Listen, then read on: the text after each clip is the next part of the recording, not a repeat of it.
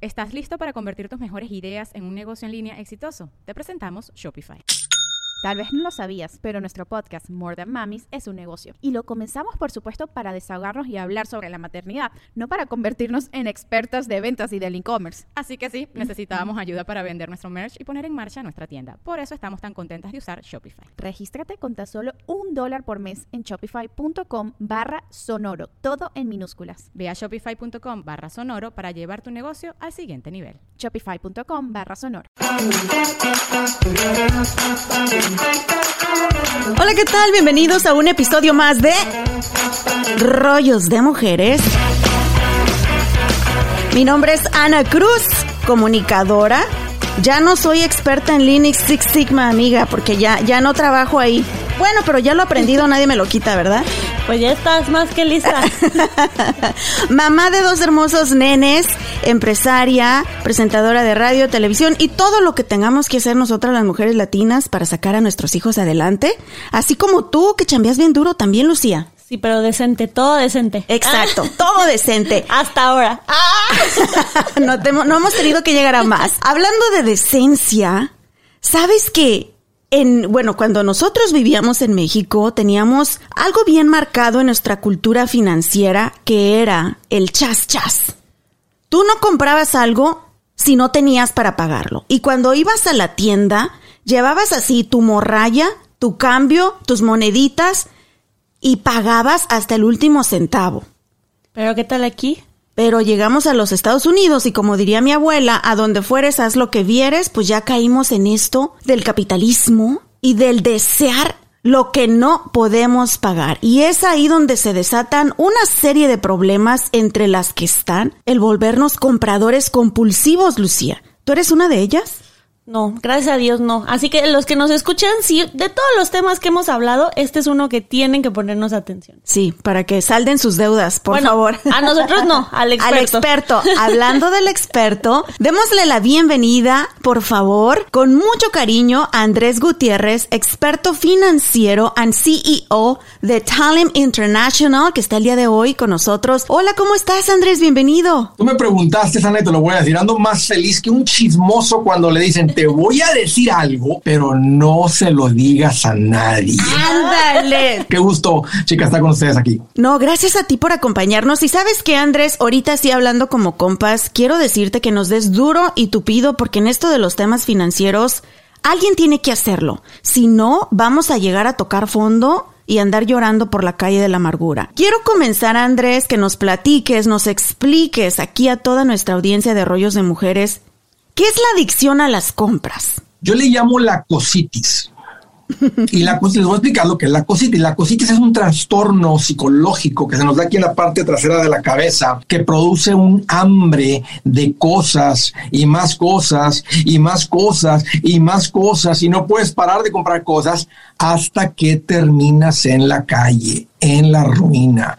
A veces no solamente perdiendo eh, las cosas materiales como la casa, como un auto, pero lo más, más difícil, eh, pierdes tu paz mental, eh, pierdes la paz en el corazón y algo que sucede mucho, y creo que todo el mundo ha escuchado esta estadística, pierdes hasta tu familia. Los problemas financieros son tan gachos, déjame decirlo así, déjame ser claro, son tan gachos que hasta tu familia se la lleva entre las patas. Todos han escuchado que la causa número uno por la cual se divorcia un matrimonio son los problemas, los pleitos financieros. Ah, así que eso es algo de lo cual sí tenemos que aprender. Esa es una de las, una de las clases importantes que tenemos que poner atención. Eh, por ejemplo, y yo, este podcast nosotras compartimos nuestras propias experiencias, queremos que la gente sepa que lo que ellos están pasando, todo mundo lo pasa, no es algo que solamente sea de su familia en particular. Y el dos años, hace dos años, ya ni me acuerdo, tres años yo creo, mi esposo se quedó sin trabajo, Andrés. Nosotros estábamos recién casados, íbamos llegando de nuestra luna de miel.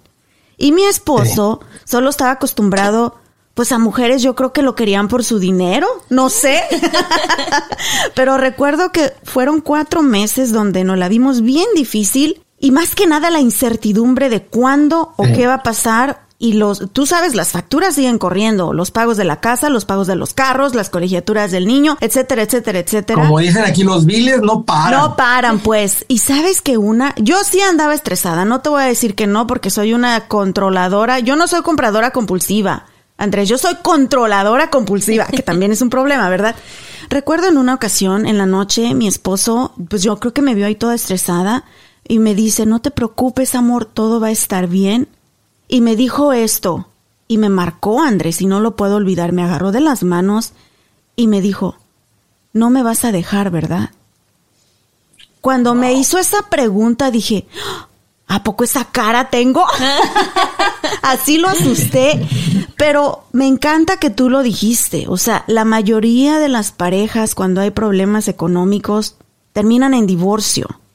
Pero ¿cómo llegamos hasta ese punto, Yeah. Andrés? Tengo muchos años viéndolo y estudiándolo y, y, y todo empieza por lo, una, o sea, empieza por lo que acabas de mencionar, por esta, esta cosa que yo llamo la cosita, este trans- trastorno psicológico ¿verdad? de querer más cosas y más cosas, porque todos nacimos con esta naturaleza y la cultura nos enseña que la felicidad está en tener cosas. Entonces, de chiquitos, fíjate, desde chiquitos un bebito dice, mío, mío, mío, mío, mío. O sea, préstale tu juguete. No, no, no, es mío, mío, mío. O sea, yo, yo, mine, mine, mine, mine. Entonces, desde, desde que nacimos, venimos con esto por dentro. Entonces, nos convertimos en adultos y ahora el peligro es que administramos dinero. Entonces, administrar dinero, continuamos con este trastorno psicológico de creer, ¿verdad? Que si mi bolsa es más cara que la tuya o mis zapatos son de suela roja y los tuyos no, o el auto, o cualquier cosa que en el momento nos produce sin duda placer, satisfacción temporal, pero nos vamos metiendo en problemas. Eh, eh, entonces, sí, eh, eh, hay algo más en, en- en la pareja en particular, no solamente de las mujeres, pero las mujeres que tienen pareja, que todos en, en la pareja, en el matrimonio, somos pareja dispareja. No, no, no, no, nunca somos del mismo bando. Siempre uno tiende a ser gastón, el otro tiende a ser ahorrador, y por eso dicen que los polos opuestos se atraen. A veces la mujer es la gastón, a veces el hombre es el gastón, pero imagínate juntar, o sea, estos dos polos opuestos. Uno que cree que el dinero es para disfrutar, para gastar. Y es más, Lu- Lucía, ¿tú eres gastona o eres ahorradora? Súper ahorradora. Es bien coda. En lo que me gusta le meto, pero en lo que tengo que comprar que necesito no. Ah. Ana, ¿y tú, ¿y tú cómo te consideras? Sabes que yo, yo estoy bien traumada, Andrés. Vengo de una pobreza bien, bien cañona allá en mi pueblo y yo me traumé, pero del otro extremo. Yo siempre es, no, tenemos que ahorrar por si algo pasa. Sí, ya me di cuenta, sí. Pero Sí, mi claro. marido, mi marido, o sea, es del que todos los días me tocan la mugre puerta con un paquete del Amazon. Sí, sí, sí. todos sí, los sí, días. sí, sí, y compra cualquier tarugada, Andrés. Resulta que ustedes dos son así. Pero Sí. si, si le preguntaras a tu marido, si le preguntara a tu marido, ¿para qué es el dinero? ¿Qué me diría él? Para disfrutar. Para el Gastón, la vida es, es, es gastar. O sea, si no está gastando, no está viviendo. Pero fíjate la diferencia. Lucía, ¿para qué es el dinero? Es que yo sí creo que para disfrutar, o sea, para estar más cómodo, pero a mí lo que me falta es que no tengo tiempo. O sea, yo quiero dinero para viajar, Por eso, pero ¿para qué es el dinero? para, disfrutar.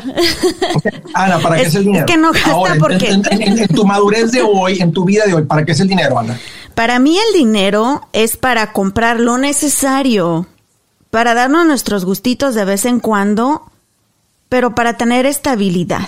Mira, el ahorrador, el que le gusta la estabilidad, diría, hay, hay que tener ahorro, el dinero también es para ahorrar. Entonces, imagínate que en el matrimonio está uno que dice el dinero es para gastar, el otro dice el dinero es para ahorrar, y luego se juntan estos dos y tratan de hacer matrimonio. O sea, no es necesario estar viendo la tele de la guerra de Ucrania y Rusia para ver una guerra. Pongan una cámara ahí en la casa de uno, ahí está la guerra, tercera guerra.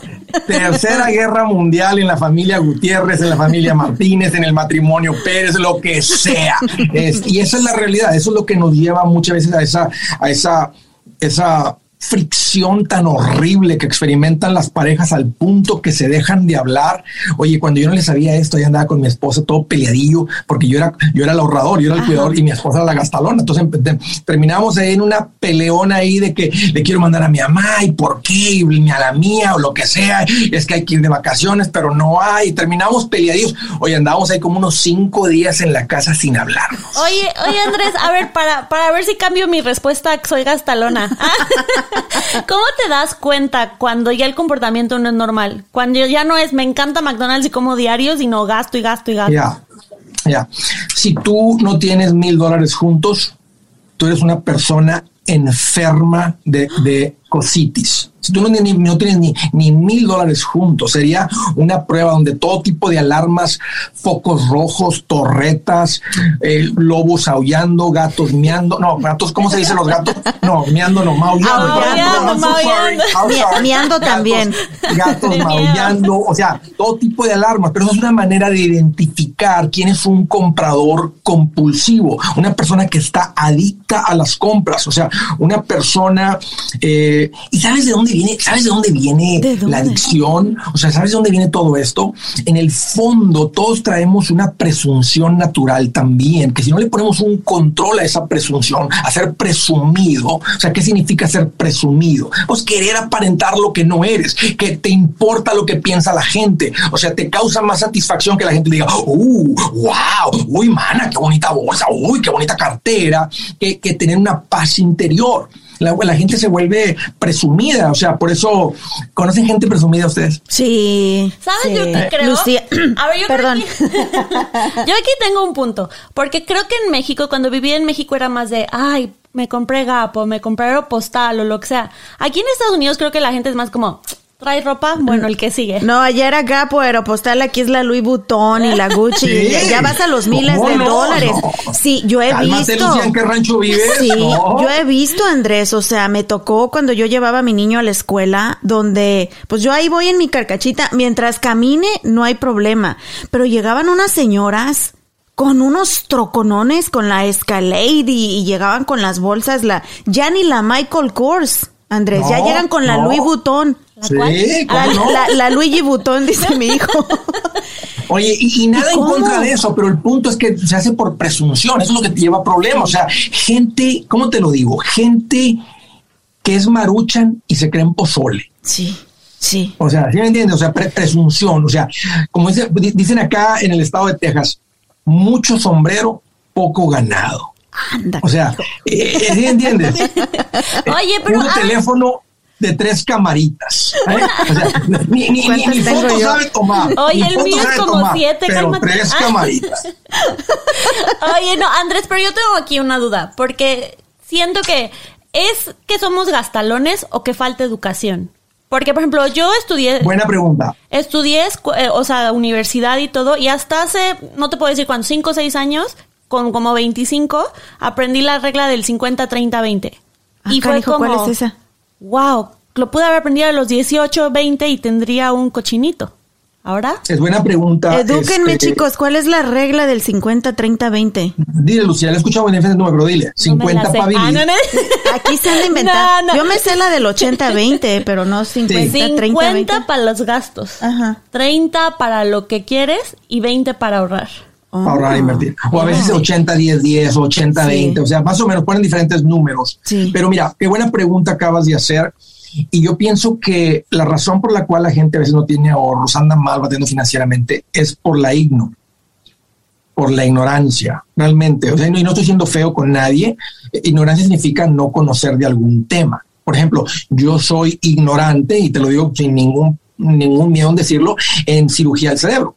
Si yo te abriera el cerebro para operarte la cabeza, como los mecánicos de mi barrio, que me sobrarían partes. Y esto, y esto, esto, ¿para qué se lo pusieron a ver? O sea, eh, le anduviera arrancando cables y todo eso. Entonces, es lo mismo con las finanzas. Me doy cuenta que ahora que tengo tantos años estar enseñando finanzas, al principio, los primeros 12 años, eh, en, en, en, una oficina como asesor financiero, una práctica este, que creció bastante, y ahora en los últimos 12 años haciéndolo de, de manera pública, eh, tratando de ayudarle a mi pueblo latino a aprender esto, porque me di cuenta que la gente que llegaba todos en problemados en cuanto había algo de educación financiera, mira, Así Ana cambiaban sus vidas. Y dije, bueno, ¿será que esto se puede hacer en público? Porque mira, esta familia que está frente a mí, pues aquí tiene un asesor, un coach, y su vida ha cambiado. ¿Será que pueda llegar el mensaje al pueblo latino a nivel público? Y para responder tu pregunta, Lucia, en cuanto empezó a llegar la, gente que escucha educación financiera, empiezan a aprender, es increíble. Si vieran las historias, los testimonios de la gente que escucha el show y me están llamando, que dicen, Andrés,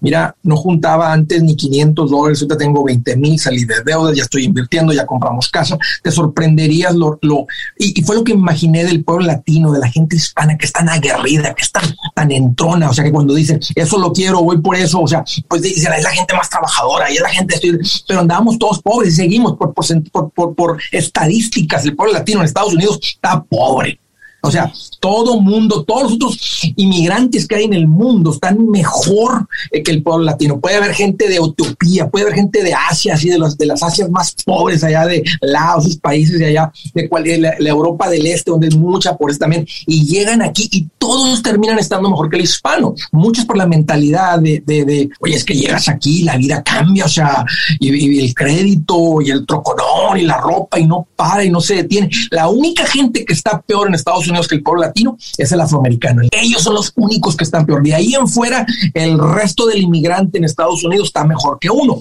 hasta que aprenden de educación financiera. Ahora sí, yo les, yo, a mí me llaman el machete, soy el machete para tu billete, nos llamamos los macheteros en la radio, y yo pongo cualquier persona que escuche a Andrés Gutiérrez, hasta con un gringo, uh, y va a tener un patrimonio más alto el latino, el hispano, escuchando educación financiera que un americano. Es increíble, pero Lucía, la respuesta es sí, somos chiflados hasta que llega educación financiera, porque dices, tiene sentido, o sea, es que, qué rico, y no es que van a dejar de comprar cosas, nomás que ahora las cosas no nos controlan a nosotros. Yo escuché una vez una noticia que de verdad me marcó muchísimo todo esto de pensar en dinero.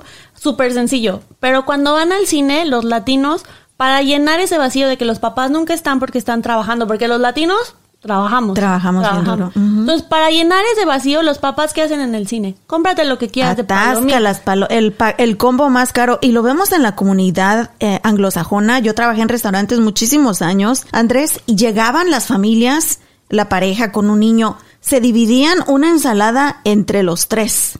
Para tomar pedían agua. Y claro, pedían el pedazo de pollo. Pero uno de latino, vas a comer, échamelo, tráeme, pedimos hasta doble plato y a veces ni nos lo comemos. El niño quiere aperitivo. Ajá, exacto. Creo que tenemos ese trauma también de lo que no tuvimos. Sí, la verdad, este, e, e, es, ignorancia, este, y quién no quiere, verdad, darse ese tipo de lujos. Eh, yo creo que la, eh, yo creo que la, el estilo de vida que más produce pobreza, y cuando digo pobreza es de andar batallando, cuando digo pobreza me refiero, no me refiero a la pobreza del África en el Congo, donde hay una persona que no tiene cuatro días de ver un vaso de agua fresca pero estoy hablando de pobreza significa que tú trabajas y trabajas duro, pero todos los meses es una pelea para la renta todos los meses es hay una pelea para llega el bill de la luz y no lo puede, espérate, lo pagamos en la próxima 15, de la próxima semana, espérate, o sea, y, siempre con la tensión financiera latente en la casa, o sea, o sea, salimos a comer, sí hay para comer, sí hay para esto, ah, sí trae el troconón, el pagón de carro, lo que sea, pero está la, presión continua, o sea, estás viviendo de cheque a cheque, no hay nada en ahorro, sigues rentando, o sea, estás viviendo al día básicamente, sí, traes un poquito más de lujo que allá de tu pueblo donde venías, porque ahora tienes aire acondicionado, traes un vehículo, traes un celular o lo que sea, pero es lo mismo, o sea, vives, vives pobre, vives al día y lo que más causa pobreza es la mentalidad esta de ¿y si me muero mañana? ¿Cómo sabemos lo que es indispensable y lo que no es indispensable para poder tomar mejores decisiones a la hora de, de comprar algo? Yo te diría, para no poner tantos límites, es algo para lo cual tienes dinero para gastar. Eh, eh, ahora, ¿cómo sabes que tienes dinero para gastar? Porque tienes un presupuesto, o, o déjame te lo pongo de esta manera, porque no gastas de más. Si tú no tuvieras acceso a ningún tipo de crédito, ninguna tarjeta de crédito, solamente lo que ganas, solamente lo que entra a la cuenta de cheques o lo que le recibe, y no vas a recibir nada más, nadie te va a prestar dinero, nadie te va a aliviar, nadie te va a tirar una esquina y él, ah, aliviana con unos 50 dólares, y te los pago en el próximo cheque, que nadie te prestara nada. Si, si nuestras vidas fueran así, irá de volada te organizas, de volada sabes lo que es importante, porque sabes que con lo que, con lo que ganas es con lo que cuentas y sabes que la renta llega el día primero y esa no perdona. Entonces, indispensable es todo lo que realmente lo que te alcanza con lo que ganas. Ahora, si uno decide, ¿verdad? Ir a gastarse 600 dólares en andar saliendo, saliendo a comer y andas corto para la renta, lo, que termina sucediendo es que te terminas alivianando con una tarjeta de crédito. Y es por eso que la gente se va encharcando, encharcando, encharcando. Nadie se fue a Hawái, por eso deben 8 mil dólares en las tarjetas. Son regalos de cumpleaños, son regalos de Navidad, son que de corto para la comida, la pongo en la comida, la pongo la próxima semana. Son puras piquitos, pero por no saber llevar un presupuesto, por no saber llevar un control de gastos, por no saber vivir con lo que uno gana y tener acceso a dinero prestado del patrón de tu mamá. Imagínate gente, me ha llamado gente aquí al show, que están en Estados Unidos ganando lo que ganan y me dicen, Andrés, me da vergüenza decírtelo, pero he tenido que acudir a mi mamá que está en México para que me rescate. Ella ganando allá en pesos. Una vez me anunció, me dijo, mi papá es paletero. He tenido que acudir a él para que me aliviane porque no me alcanzaba aquí. ¡Wow! ¡Qué triste! a mí más de tristeza me da ah, coraje. Ah, pensé que ibas a decir, a mí me han mandado un par de veces. y las paletas. Ah, no, pero, o sea, ¿cómo es posible que siendo la de las ¿Cómo es posible que siendo latinos, que trabajamos tanto, que tenemos, o sea, varias oportunidades para crecer y ahorrar, cómo es posible que pasen ese tipo de cosas?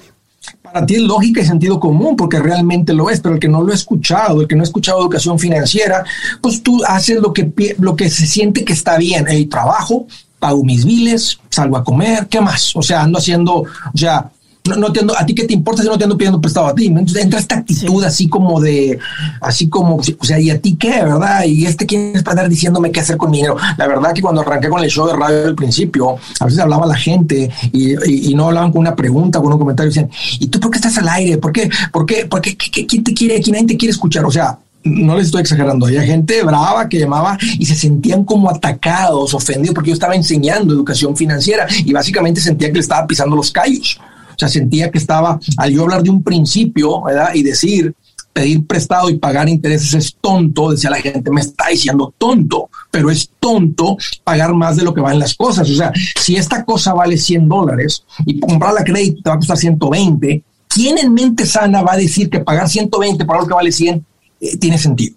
Bueno, y también hablemos de algo de lo que todos somos víctimas en este país, que son las de crédito, Andrés. Pero hablamos de eso a continuación. Big Mammoth Cajun Fest regresa a Traders Village el 23 y 24 de abril. Ven a disfrutar de música en vivo a partir de las 12 del mediodía y de auténtica comida cajún, con los favoritos tradicionales de Luisiana como el etouffee de camarones, gumbo de camarones y cientos de libras de cangrejo hervido picante Traders Village tiene una gran selección de atracciones en el parque de diversiones para que la pases bonito con toda la familia y puedan comprarle a los nenes una pulserita para que se puedan subir a todos los juegos mecánicos durante todo el día por tan solo $13.99. Traders Village está ubicado en la Mayfield Road justo al lado de la autopista 360 en Grand Prairie. La entrada es gratis y el estacionamiento cuesta tan solo 5 dólares. Ahora escuchemos las noticias más importantes de la semana. Hola, ¿qué tal? Yo soy Juanita Hernández con otro breve informativo. El Departamento de Policía de North Richland Hills busca a la joven Natalie Kramer de 15 años, quien se extravió del American Airlines Center durante un partido de baloncesto de los Dallas Mavericks el viernes 8 de abril. Según la policía de esta ciudad, durante el partido la joven se levantó de su asiento para ir al baño, pero nunca regresó. A la joven se le describe con cabello castaño, ojos azules, mide 5 pies 2 pulgadas y pesa aproximadamente 135 libras. Si usted tiene cualquier información que pueda dar con el paradero de Natalie Kramer, llame de inmediato al 911. Y en otras informaciones, la tasa de solicitudes de desalojo en Texas va en aumento. En total, los propietarios de Houston y el área de Dallas y Fort Worth presentaron más de 37 mil desalojos en los primeros tres meses de 2022. Dallas se encuentra en cuarto lugar con más 46 mil solicitudes desde marzo 15 de 2020. Sigue disfrutando de este nuevo episodio de Rollos de Mujeres. Llegó la temporada de disfrutar en familia y amigos cocinando una rica carne a la parrilla, con sus elotes asados, cebollitas y una salsa picosa. Mmm, y para que estés preparado, visita nuestro departamento de carnes y esta semana llévate la fajita de res marinada a 8.99 la libra. Para ser rey tiene que saber bien. El ceviche de camarón a 5.99 la libra. Ah, pregunte por nuestra nueva variedad. Además, el trozo de res para barbacoa a 4.99 la libra y la chuleta de punta de lomo a 1.59 la libra. Hasta agotar existencias. Promoción válida del 20 al 26 de abril. Muchísimas gracias por continuar con nosotros en un episodio más de Rollos de Mujeres, el día de hoy hablando sobre compras compulsivas. Y para eso nos acompaña el experto y asesor financiero Andrés Gutiérrez. Y bueno, Lucía, tú tenías otra pregunta, ¿verdad? Ahora también en Estados Unidos, yo en México en la vida, bueno, también me vine joven, pero en la vida recibí una carta que te decía, toma, tienes crédito disponible de dos mil dólares. Aquí, carta que abres, carta de oferta ficticia, ¿no? Pero carta de oferta de crédito, de que ya estás aprobada. La tentación te llega. Y también, cuando hablamos de presupuesto, Andrés, mucha de nuestra gente, la realidad, y volvemos a la educación, no tienen esa educación financiera. Y nuestra gente chambeadora, humilde, desafortunadamente muchas veces a lo mejor terminaron la primaria, la secundaria y escuchan palabras que ellos, que no es parte de su vocabulario, pues. Y cuando decimos un presupuesto, piensan que es súper complicado. Pero qué tan simple es esto de hablar de un presupuesto? qué buena pregunta, Ana, porque tal vez uno de los pilares, bueno, digo pilares, digo uno de los pilares más importantes para uno tener una, una vida sabrosa, o sea, una vida, imagínate una vida sin preocupaciones financieras, o sea, una vida rica, un matrimonio donde no estén discutiendo por el dinero, eh, tiene que ver un presupuesto y un presupuesto es, es tan sencillo como agarrar un papel y tú vas a poner arriba lo que ganas. si es un matrimonio entre los dos ganan un ejemplo cuatro mil, matemáticas sencillas, pues pones cuatro mil arriba y luego se lo van a gastar todo hasta cero. Esto es muy importante porque vas a asignar una tarea a cada peso, a cada dólar que tú ganas. Entonces, toma los cuatro mil y dice, bueno, vamos a echar algo en la iglesia, vamos a poner eh, la renta, la casa, la luz, el agua, la comida y luego le, y luego le restan, mil que entraron menos todos los gastos, vamos a decir que todos los gastos te suban a cuatro mil doscientos. Si entran cuatro y salen 4.200, ¿a cuánto da abajo? Le restas. A menos 200. Eso es un problema. De modo, le quitas lo de la iglesia. Eso es, muy, común. Eso es muy común. Como, eh, cuando hay tarjetas de crédito, deuda de auto, le debes a Home Depot, le debes a la mueblería, le debes a, calzones caros de Victoria sí o lo que sea. Este, entonces tú andas gastando con dinero que no tienes, por eso da negativo. Es verdad. Eh, eh, eh, diría el marido, eso es inversión. Es que Lucía está soltera, por eso todavía. todavía creen esas cosas. Ya a mi pobre marido, si le llegaron calzones de abuelita, le fue bien. Pero, pero, pero, pero, pero da negativo. O sea, si da negativo, pues, o sea, ¿cómo, cómo, ¿cómo una persona sabe que está negativo? Tan sencillo, hay deuda, o sea, has gastado más de lo que ganas. Entonces, tan sencillo como regresar al presupuesto y encontrar esos 200 dólares. Aquí le corto 50, aquí le corto 20, aquí le corto 30, aquí le corto 80, ahí están mis 200. Y el próximo mes no haces nada que no esté en el papel. Si vives basado en lo que está en el papel, el próximo mes llegas al, al día de renta como si nada, llegas tranquilo, no andas mortificado por la luz, llegas a la gasolinera una de las cosas más horribles, ir a la gasolinera y decir, oiga, póngale 8 dólares ahí en la número 4 porque no traes. Porque yo, a mí me pasó que llegaba y tenía que revisar el teléfono para ver cuánto tenía el teléfono en la cuenta para echarle gasolina y no quedarme en cero, sobregirarme, una cosa de esas. Entonces, pero cuando hay un presupuesto, tú puedes llegar a la gasolinera y ahorita se ha puesto más cara la gasolina, habría que hacer un ajuste al presupuesto, es decir, ya no estamos gastando 250 en gasolina, estamos gastando 350 o 400, le subimos a la gasolina, tenemos que bajar en algún otro lugar, en, eh, la salida de comer, le bajamos a las vacaciones, le bajamos a, los no sé, a, los cortes de cabello, le bajamos a los regalos de Navidad, le bajamos a algo, pero en algún lugar tiene que salir el dinero. De otra manera vas a andar corto y otra vez vas a andar batallando. Pero el presupuesto es casi la clave para que esa pareja dispareja se una aunque uno le gusta el presupuesto y al otro no, El secreto es preguntar al otro, oye, ya puse aquí todos los gastos, pero solamente son mis opiniones. Así es que yo no quiero que sean mis opiniones solamente. ¿Qué opinas tú de esto? Y si esa persona que es el gastón tiene que decir, no, pues no le puse nada para entretenimiento, pues ponle cuánto le ponemos. Y tú te quedas callada y le dejas que ponga lo, con lo que le quiera poner. Si él dice, vamos, o ella dice, vamos a ponerle mil para salir a comer cada vez, bueno, pongámosle mil. Y luego le restas y dices, a ver, cinco mil que entran, de cuatro mil que entran, menos cuatro mil ochocientos que salen, dices, dame los 800. Dile, no puede quedar menos 800. Dile, ¿dónde sugieres, mi amor, que le cortemos? Y el gastón o la gastona va a decir, pues, eh, como, como dijo Ana, quítale la iglesia. En el ahí hay 20. Eh, solito, mira, solito, solita, va a decir, pues al alumno le podemos cortar pues al agua tampoco, pues a la gasolina tampoco, pues a esto tampoco. Solito, solita va a decir, ¿sabes qué? Pues vamos a cortarle un poquito al Starbucks y vamos a cortarle un poquito a la salida de comer. Tal vez no alcanza mil, pero van a alcanzar. Y ahí es donde ese gastón o esa gastona como que entran en luz, como que dicen, ah, ya veo. Y no, créeme, al gastón y a la gastona tampoco les gusta andar en problemados financieramente. O sea, sí quieren vivir, ¿verdad? Como, como princesitas y como principitos, pero tampoco no quieren la mortificación financiera y la tensión entre ellos entonces, la, parte a veces más difícil es sentarlos, si le apaga la tele, suelta el teléfono, mírame los ojos, vamos a platicar. Esto es importante. Tú y yo, tú, si es una mujer hablando a su hombre, trabajas demasiado duro y me duele ver qué tan duro trabajas para que estemos así de pobres y fregados como andamos. André, yo tengo una pregunta ahí. Yo no estoy casada, pero soy, sé que soy muy envidiosa. O sea, por ejemplo, yo salgo en una cita y es tú pagas lo tuyo, yo pago lo mío, o así. Cuando son presupuestos de, de parejas, ¿Qué se hace? La mujer, o sea, se, presupuestos separados o se junta lo que ganan los dos y de ahí. Buena pregunta. Un matrimonio, cuando uno se casa, dice el, es el sacerdote, el cura, dice, ustedes van a dejar a su padre y a su madre y van a unirse y convertirse en un solo ser. Cuando nos casamos, Lucía, somos matrimonio, no somos matrimonios, no somos roommates, no somos socios de negocios que comparten la renta, y comparten gastos. Por eso tantos matrimonios sufren las finanzas, porque siguen operando como si fueran roommates. Entonces ahí anda uno, hey, no te tomes mi leche, esa era mi leche. Hasta le ponen rayitos antes de irse para que no se tome el jugo. Y ahí el Gastón va y agarra el jugo de todas maneras le pone agua, le saca un vaso de jugo y le pone agua y se lo llena otra vez hasta Si bien le va, si no le pone otra cosa.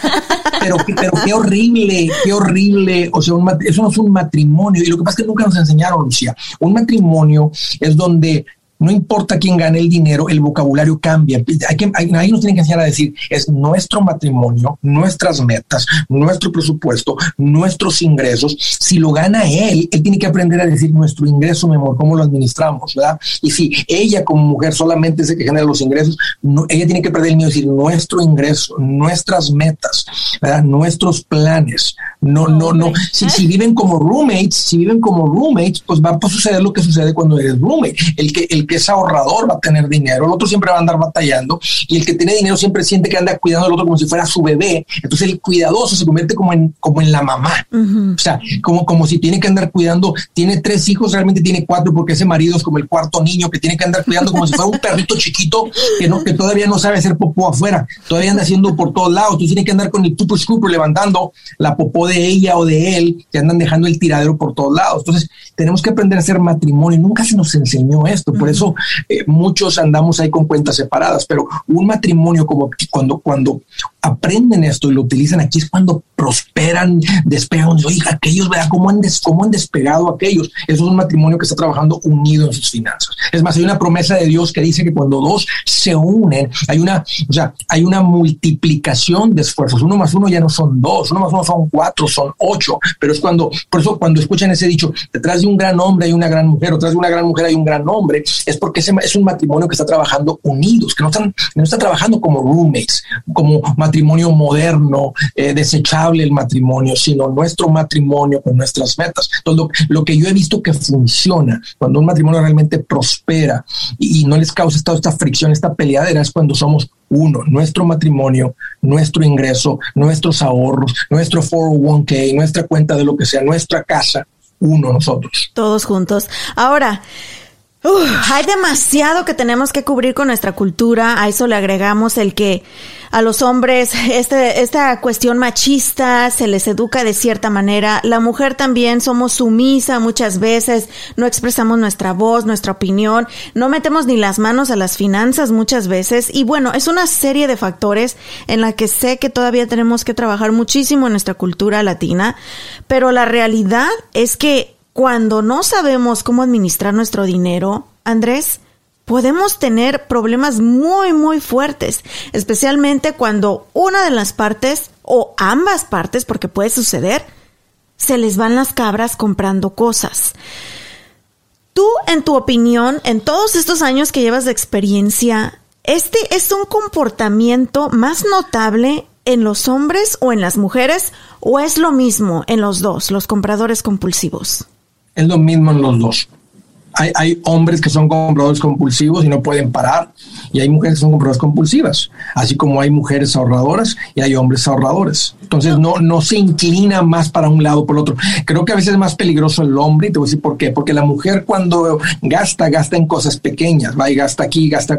Cuando el hombre gasta, o sea, va y le pone rines y llantas a la troca, o va este, y se compra una super televisión o un super estéreo para que se escuche un escandalazo como nos gusta escuchar nosotros la tele la radio en la casa o la música o lo que sea. O sea, es el que dice, vamos a comprar la sala y luego, luego, o sea, el juego de recámara, sí, vamos amor, ahorita, ahorita, ahorita compramos. Entonces, el hombre se le hace más fácil hacer compras grandes. Y, a veces el hombre cuando se queja de la mujer, ¿verdad? Que está gastigaste, pero como hormiga de poquito en poquito, no se da cuenta que una compra de él, eh, eh, una compra de él al año, posiblemente es más de lo que gastó ella en todas esas 400 compras que hizo durante el año. Entonces, el punto es que uno de los es comprador compulsivo y, y este, pero puede ser hombre, puede ser mujer, no se inclina para un lado o para el otro.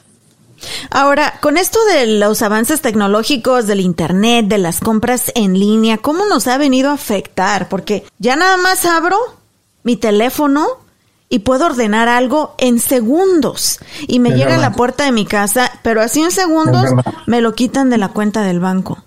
Es verdad, este, es verdad, es tan fácil hacer compras hoy. Tiene que llegar un punto en el que maduras y dejas de ser un niño chiquito o una niña chiquita. Tiene que llegar un punto en el que dices, es más importante para mí tener paz en mi hogar. Prefiero ah, tener paz en mi hogar este, que, que, seguir batallando y recibir otra caja ahí de Amazon que está en la frente. Entonces llega un punto en el que sí te tienes que ver al espejo y decir, o sea, eh, ¿qué somos, verdad? Eh, mujeres o payasas, hombres o payasos, ¿verdad? Porque no puedes continuar con una, con, como un niño chiquito, como una princesita que piensa que el mundo le debe algo, o que su marido o su esposo o su esposa le debe algo. Debe haber un punto en el que dices, ya basta. O sea, es tiempo de ser un hombre, una mujer y dejar de ser una niña y un niño, de ser un proveedor, de ser una mujer que administra. Cuando nos casamos, me encanta. Eh, nosotros nos casamos con la Iglesia Católica y está, tenemos esta bonita Um, ceremonia de las arras, donde el hombre se compromete a ir a trabajar y en representación están estas moneditas de oro que uno suelta, la mujer las atrapa. Y fíjate lo que dice, ella se va, ella se compromete a cuidar de esto. Entonces, una mujer que no es cuidadosa, una mujer que no cuida el dinero, una mujer que es derrochadora en su hogar, es es cáncer para ese matrimonio, es cáncer para esa familia financieramente, pero una mujer, una mujer vale millones, una buena mujer vale millones, pero una mujer, una buena mujer administrada es invaluable, es invaluable. Entonces, y no que quiero poner la responsabilidad sobre la mujer, pero cuando, cuando, cuando la mujer toma el control de las finanzas, aunque sea una, antes era una, porque me dicen, Andrés, yo era esa compradora compulsiva, Andrés, yo era la gastalona de la casa, y ahora las cosas han cambiado, y si vieras cómo ha cambiado eh, eh, el, el, ambiente en el hogar, cómo ha cambiado el matrimonio, porque parece cuando el hombre le echa ganas y la mujer se amacha, o sea, las cosas no cambian si la mujer es gastronómica, pero cuando la mujer toma, tiene las agallas eh, este, para, para decir, hey, las cosas tienen que cambiar financieramente y no se rinde. Puede tener un marido complicado, pero ella ora por su marido, que Dios toque su corazón para que hablan de su corazón en cuanto a esto. Ella sabe cuándo es el momento para hablar con él, no cuando viene todo, eh, todo sudado el trabajo, lo que sea. O sea, una mujer sabia Dice el libro Proverbios 31, una mujer sabia, pensante, que sabe cuándo habla con su marido. El tono no es en queja. Los hombres cuando escuchamos tono de queja inmediatamente vamos a estar en pelea, discusión, lo que sea. Una mujer que sabe hablar con su marido, las finanzas cambian de volada. Ah, así es que pongo responsabilidad sobre ustedes, mujeres. Ándale, ¿estás lista para administrar el dinero, Lucía? O sea, si no me quería casar a menos, ¿qué voy a andar cuidando? ya me las espantaste, Andrés. es que le huye a los hombres. No, es muy importante. Eh, nosotros lo hemos visto en nuestro hogar, eh, como tú lo mencionaste al principio. Sí, creo que mi esposo es un poquito más aficionado en hacer compras y todo eso. Encontramos ese equilibrio y lo que tú preguntabas, Lucía, nosotros desde que nos casamos lo hablamos desde antes, Andrés, y esto es algo que también para aquellas parejas jóvenes que nos están escuchando, o mamás solas, papás solos que quieren rehacer su vida, o jovencitos, esto se tiene que hablar antes, desde el noviazgo, porque ándale, todo suena bien bonito, llegas al matrimonio y ya después descubres que la chica o el chico tienen una deudota de 30 mil, 40 mil dólares y, y ¿qué crees? Esa deuda ya es tuya también. No se habla de cómo se va a administrar el dinero, no se habla de cuáles son los gastos importantes y por eso después vienen las consecuencias. Pero como tú lo mencionas también, qué bonito cuando se unen esas fuerzas y se logran cosas bonitas. ¿Cómo saber? Vamos a decir, mi marido no creo que llegue a eso porque cuando le digo, hey, deje ahí, ya no compre, sí entiende, sí entiende. Pero hay compradores que no, que se vuelve una adicción como el alcohol, como las drogas o las mentiras. Tú como pareja, tú que nos estás escuchando, si tu pareja es un comprador o compradora compulsiva, ¿nos corresponde a nosotros ayudarlos, Andrés? ¿O son ellos los que tienen que buscar la ayuda y, y cambiar? No, el esposo y la esposa eh, tiene que ser la primera ayuda. O sea, si, no, si no el esposo la esposa, ¿quién? ¿Quién, quién va a venir a, rescatar a un adicto? Mira, en el momento que algo se convierte en adicción, no importa lo que sea, una adicción a la cocaína, una adicción al alcohol, una adicción eh, al ejercicio puede acabar con tu matrimonio. Uy, yo quisiera esa, Hazme la buena. Yo quiero esa adicción. Hay gente que ha perdido su matrimonio porque además se la pasa en el gimnasio, o sea, este, o a los, o a los suplementos. En el momento que hay una adicción a cómo ¿Cómo sabes, cómo, cómo determinas, cómo te das cuenta que hay una adicción? Cuando la persona pierde su paz por no tener la cosa esa, ¿verdad? Si, si no ha hecho una compra, si no, y, anda con la temblorina y anda así, es una persona adicta. Y en el momento que hay una adicción, no hay nada que tratar financieramente. Cuando hay un adicto en la casa, en el hogar, sea él o sea ella, ahí no se necesita un asesor financiero, un consejero financiero, se necesita un, un terapeuta, un psicólogo, un psiquiatra, porque hay un problema serio, hay una enfermedad, como decir un cáncer, un problema de diabetes, así de serio es una adicción. Donde hay adicción, no hay cambio de finanzas el adicto va a esconder el dinero, el adicto va a encontrar la manera. Entonces ahí no se trata el dinero, se trata con la adicción primero. Entonces lidia primero con la adicción, ya que la persona sane de esa adicción de que reconozca y que pase por todo el tratamiento de que es como lidiarse una, de una adicción, entonces se pueden empezar a tratar las finanzas. De otra manera, vas a tratar con una persona que va a autosabotear todo, que te va a mentir, que va a esconder, que va a hacer, y es básicamente un matrimonio que va a terminar deshecho. Ah, pero si le toca al esposo o al esposo, sino ¿quién más? O sea, ojalá que hubiera un hermano que, era que, no es ni cómplice, porque a veces hasta el hermano puede ser cómplice o la hermana puede ser cómplice de eso. Entonces, el que le toca una, de una manera sabia es, es al esposo, al cónyuge, básicamente. Al cónyuge. Ahora, ¿se puede salir? Eh, eh, ahorita recordé un mensajito, justo esta mañana me llegó un mensaje en el Instagram de esta chica, es una, una seguidora ahí de nuestra plataforma, está a punto de tener a su bebé, está embarazada y siempre le estoy preguntando, ¿y cómo vas, amor, con tu baby? Fíjate lo primero que me dijo. Anita, ya tengo treinta y tantas semanas, algo así me dijo. Estoy a punto ya. Tenemos, ni le pregunté, Andrés, te lo juro, como que ella solita se soltó, soltó al fuego y me dice, tenemos muchos problemas financieros, pero en cuanto nazca el bebé, ahora sí nos vamos a poner las pilas. Siento como que se necesitaba sacarlo. Ahora, hay gente que realmente toca fondo de llegar hasta una bancarrota, de declararse en bancarrota, de estar hasta el cuello con las tarjetas de crédito, de perder su hogar, muchas, muchas cosas súper feas, súper feas. Realmente, ¿cuándo o en qué momento deben de tomar acción para poder salir de ese hoyo? Porque me llamó la atención ese mensaje de, ahora que nazca el bebé, ya nos ponemos las pilas. Yo diría que desde el momento que hay deuda en tarjetas de crédito, Ya como dije hace rato, deben de estar las alarmas sonando, las torretas, los coyotes, los gatos, todo tiene que estar haciendo ruido, escándalo, porque en el momento que hay eh, este sobregasto, y la, y la, manera que identificas que hay sobregasto, pues es que hay deuda. En el momento que hay deuda, hay sobregasto. Y la gente dice, no, sí puedo con los pagos. Hasta ahorita. Pero la deuda es como en una espiral de la muerte en el que vas cayendo, cayendo, cayendo y vas entrando más profundo y más profundo y más profundo. Entonces llega la gente al punto de decir, es que así es en este país es que el que no debe no vale, es que en este país sin crédito no eres nadie. Todas estas mentiras que nos creímos, porque todas las escuchamos y mira cómo andamos, el que se las creyó y vivió eso, fíjate cómo andan financieramente y dirías, andan en el piso, como dije hace ratito todos los inmigrantes del mundo que llegan a este país, que es de todos lados, andan mejor que el hispano porque a nosotros nos pegó eso más duro. A todos les pega porque llegan, todo el mundo llega a este país deseoso de cosas y esto lo otro, pero el, latino no la creímos uh, y, y, ahí, están las consecuencias. Entonces ya están las consecuencias. Ahora, alguien que es ilegal, que quizá no pueda abrir una cuenta o que quizá, o sea, que la tenga más difícil de ir al banco y decir, oye, I'm for one k ¿qué hacen? ¿Cochinito? ¿Abajo del colchón? El colchón, el cochinito es de lo peor que puedes hacer este, con tu dinero. Eh, eh, eh, porque, porque cuando tú tienes el dinero acumulado en efectivo, te pierdes de muchos tipos de inversiones. En Estados Unidos y en muchos lados las inversiones verdaderas no se hacen en efectivo. Quien te pide efectivo para hacer una inversión es un estafador y te van a robar el dinero. Entonces necesitas tener el dinero en el banco para poder invertir y crecer financieramente. Entonces, sí hay que tener algo en la casa, dos, tres, cuatro, cinco mil dólares. Pues algún día hay que salir corriendo, tenemos el dinero, pero el resto del dinero tiene que estar en el banco. Una porque está accesible en cualquier parte del mundo, no importa dónde termines, a dónde te lleven, a dónde te avienten, ahí está tu dinero, el banco no se, no se van a, nadie se va a quedar con tu dinero.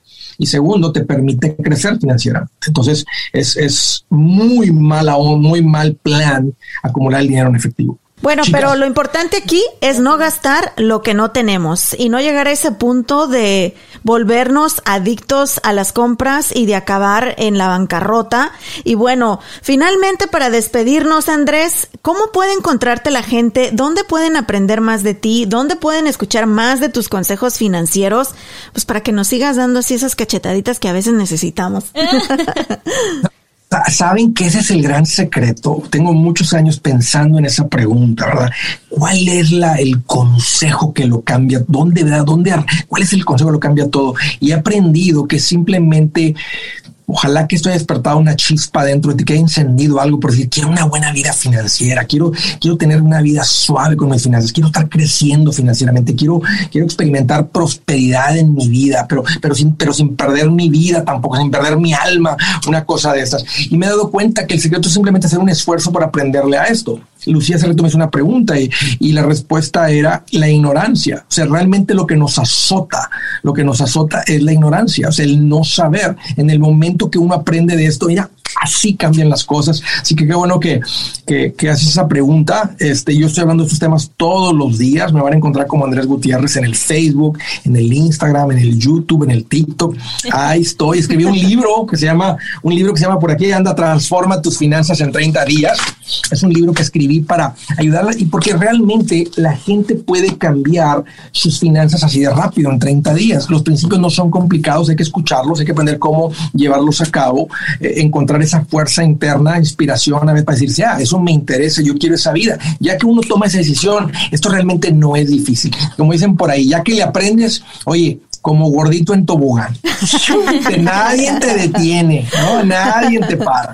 Oye, y muchas felicidades porque lo que de tus redes sociales, o sea, es para gente como los latinos, como dices, que somos ignorantes, que no sabemos, está muy digerido, muy, ahora sí que atontado.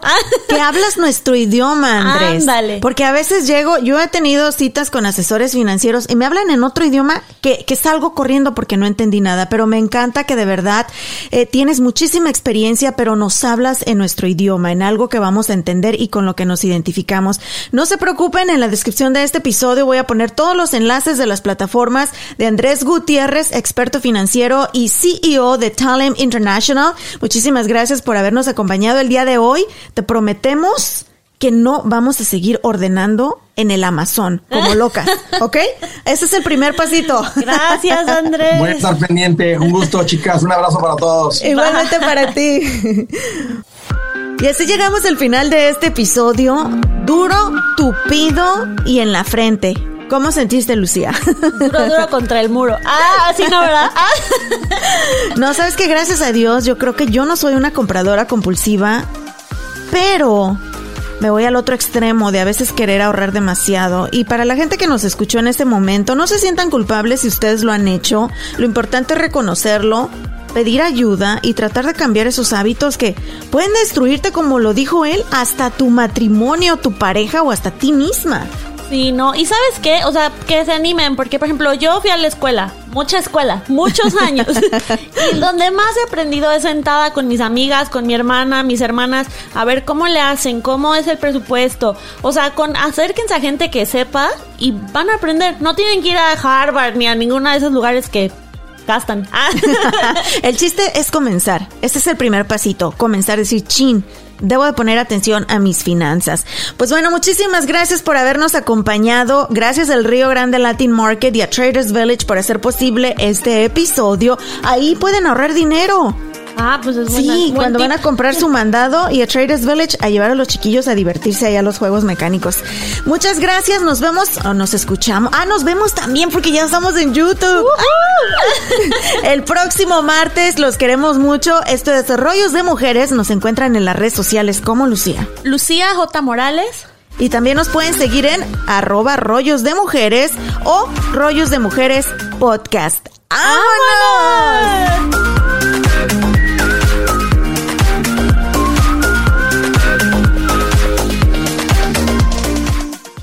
¿Estás listo para convertir tus mejores ideas en un negocio en línea exitoso? Te presentamos Shopify.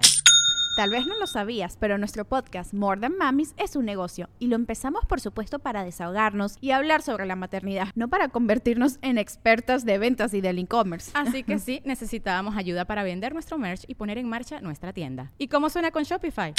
Llegó otra venta. Shopify es la plataforma de comercio que está revolucionando millones de negocios en todo el mundo. Ya seas un emprendedor desde tu casa o desde donde sea, Shopify es la única herramienta que necesitas para iniciar, administrar y hacer crecer tu negocio sin dificultades. Con Shopify puedo gestionar pedidos, envíos y pagos desde cualquier lugar, brindándote toda la información y estadísticas de tus ventas al detalle. Regístrate para un periodo de prueba con tan solo un dólar al mes en shopify.com barra sonoro, todo en minúsculas Ve a shopify.com barra sonoro para llevar tu negocio al siguiente nivel. Shopify.com barra sonoro.